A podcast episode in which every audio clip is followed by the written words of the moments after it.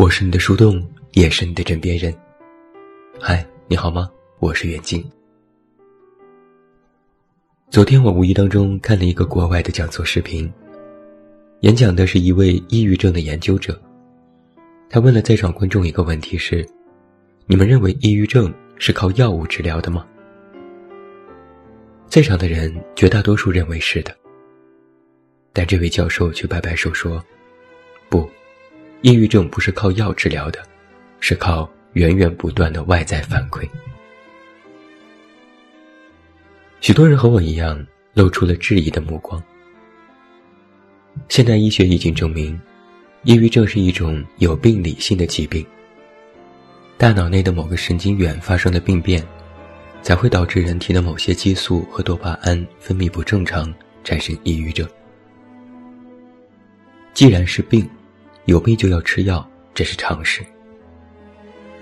教授问了一个问题：如果药物能够调整好人体的激素和大脑神经，消除了病变，可以治愈抑郁症，那么抑郁症没有了，你就一定开心吗？原来，教授问的是药物是否能够治疗不开心，因为不开心压抑，抑郁出病理。吃药治愈了病理，但却真的不一定能够重返开心。开不开心和得病不得病是两码事。就像很多人整天感觉自己不开心，也不一定是得病，只是有一些抑郁倾向。重复一遍，有抑郁倾向不一定就是有抑郁症，这也是两码事。在这个世界上。真的没有一种药可以治疗不开心。如果有，我倒是愿意砸锅卖铁买来试试。后来，教授问了一个问题：你吃药缓解治愈了抑郁症后，是靠什么让自己重新开心起来的呢？观众的回答多种多样，但每一样都落在了教授最初的答案上，那就是。外在反馈，什么意思呢？简单来说，就是你和这个世界的联系，让你感觉重新开心，重新感觉活了过来。我以前从未想过这个观点，现在认真回忆起来，倒是觉得十分有道理。在我最初感觉自己不开心的时候，觉得整个世界都是一种颜色，灰暗。无趣，混沌。做什么事都提不起兴致，看谁都嫌烦。脾气也变得十分古怪，拒绝交流和沟通，自己主动关上了和世界联系的大门。因为这，曾有许多人不理解，选择离开我。当时我还挺庆幸，正好我想一个人待着，你们爱走不走。但也有一些人。依然愿意停留在我的身边。不知你是否会有这种感觉，就是不知道为什么，就是感觉不开心，也没什么愁事，也没什么压力，也没人招惹自己，但就是感觉不开心，毫无理由、毫无征兆的不开心。有的人会问你，你为什么不开心？我也回答不上来，还嫌别人问的烦。暗自怪别人不理解自己，但若让自己说一个正儿八经的不开心的理由，也说不出来。但就是感觉活得没劲，这非常沮丧，好像整天什么都不做也不开心。这种不知缘由，就会自动过滤掉许多想要帮助你的人，因为他们也不知道该怎么办。然而，我特别庆幸的是，在我感觉不开心的时候，依然有一群人默默陪在我身边。他们不问为什么，也不问怎么了。他们有时给我分享个笑话，有时约我吃饭，有时拉我闲逛。反正不愿意让我一个人长时间待着。我有时发脾气，他们也只听着，不辩驳，不反驳，然后冲我微笑。在那段感觉最沮丧的时间里，恰好是因为那些朋友的存在，使我觉得依然没有被这个世界抛弃。他们每天提醒我早睡早起，提醒我吃药，提醒我应该做点什么。以前我不确定这些事对治疗什么疾病是否真的有用，但现在回想起来，我的确是在那段时间里，感觉自己一点点慢慢好了起来。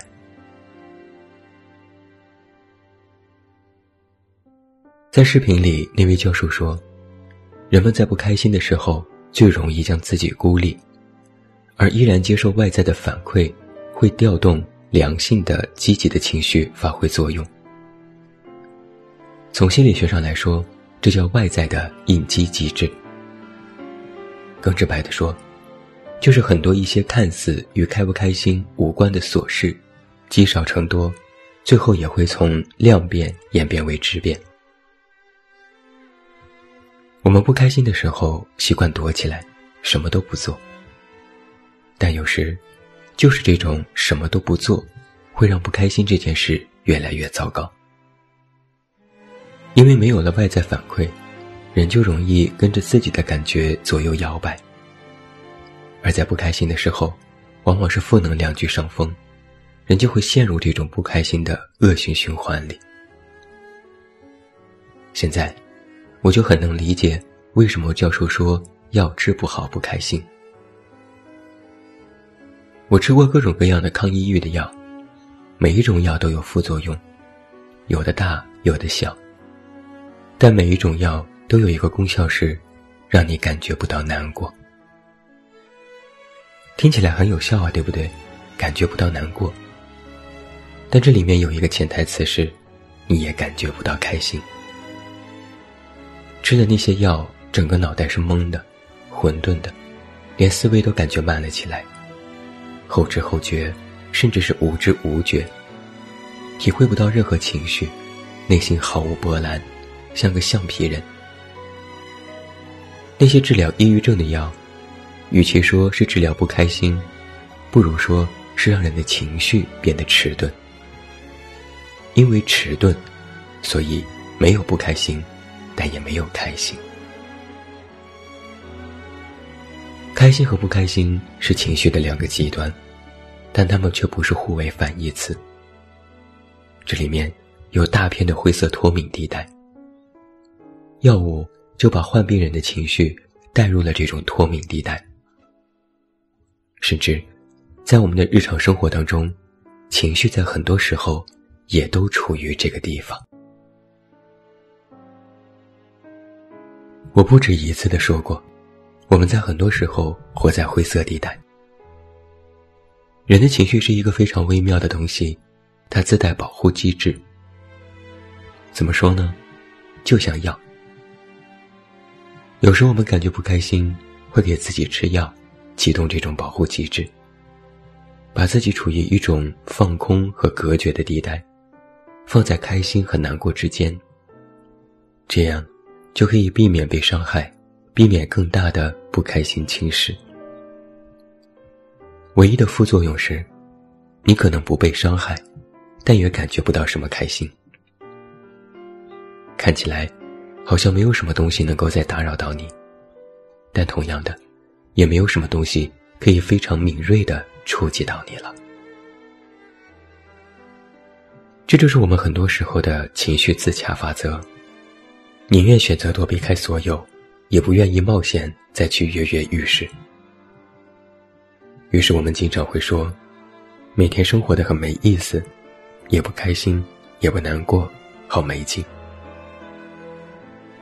那不是终极让你摆脱不开心的办法，那只是你选择了暂时的关闭了外在反馈的通道，你进入了只有自己的隐秘区域，你关掉了所有的感受外界的开关。就像你觉得房间的灯很亮，亮得晃眼。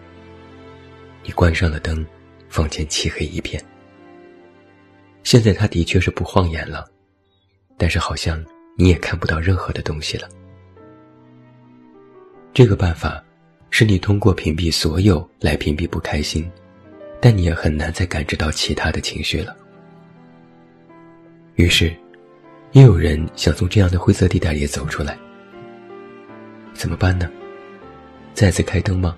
还是谎言？选择换房间，好像也没得可选。于是，有的人选择安一盏更亮的灯泡，或者换一盏灯。在处理不开心这个问题上，很多人选择用更加庞大的外在反馈来抵消原来的不开心。就像最近有一些热门文章说的：“耳机是我的命。”很多人在不开心的时候会选择听歌这件事，让音乐来治愈内心。这其中有些所谓的治愈，其实是更加的自虐。本来就难过，结果听更加难过的歌曲，让自己在音乐的浸泡里痛痛快快的哭一场。一顿发泄之后，然后发现自己好多了，就像是给房间里换了一盏更亮的灯，完全不适应，但努力让自己睁眼。等到逐渐适应之后，再换回之前的灯。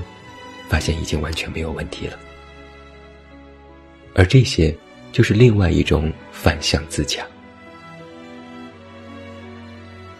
我们通过各种各样外在的方式把自己治好，这里面绝不仅仅只有温和和励志，有些甚至是反其道而行之，颇有一种置之死地而后生的意味。有的人选择大吃一顿，有的人选择运动。有的人选择和朋友倾诉，有的人选择闷头大睡。在治疗不开心这件事情上，还没有听说过他不治而愈的时候。至少，不应该什么都不做，任凭它发酵，那其实是对自己的一种不负责任。而我们今天所提到的这些诸多的方式，其实都属于外在反馈。不管是正面排遣还是反面刺激，它的目的都是让你通过与外在的联系，获得一点除了不开心之外的情绪，再去抵消原有的不开心。这不是药物能够做到的，药无法治疗不开心。让我们自己感觉好起来的关键，不是时间的长短，而是你在这段时间里有努力尝试过什么。坦白说，这个过程是漫长的，有时长到超出自己的想象。但需要你的时间和毅力，需要身边人的时间和陪伴。但是慢慢好起来这件事，是一个润物细无声的过程。不要什么都不做。某一天，当你推门而出，发现是个晴天，心里也会微微一颤，酝酿这一天的计划。那时，才是你又一次内心苏醒的时候。哪怕那天是雨天，你应该做的，是学会自己撑一把伞，而不是不出门。开心点啊，朋友！毕竟，人间其实不仅是值不值得，还有自不自在。我是你的树洞。也是你的枕边人，关注公众微信，这么远那么近，找到我。我是远近，晚安。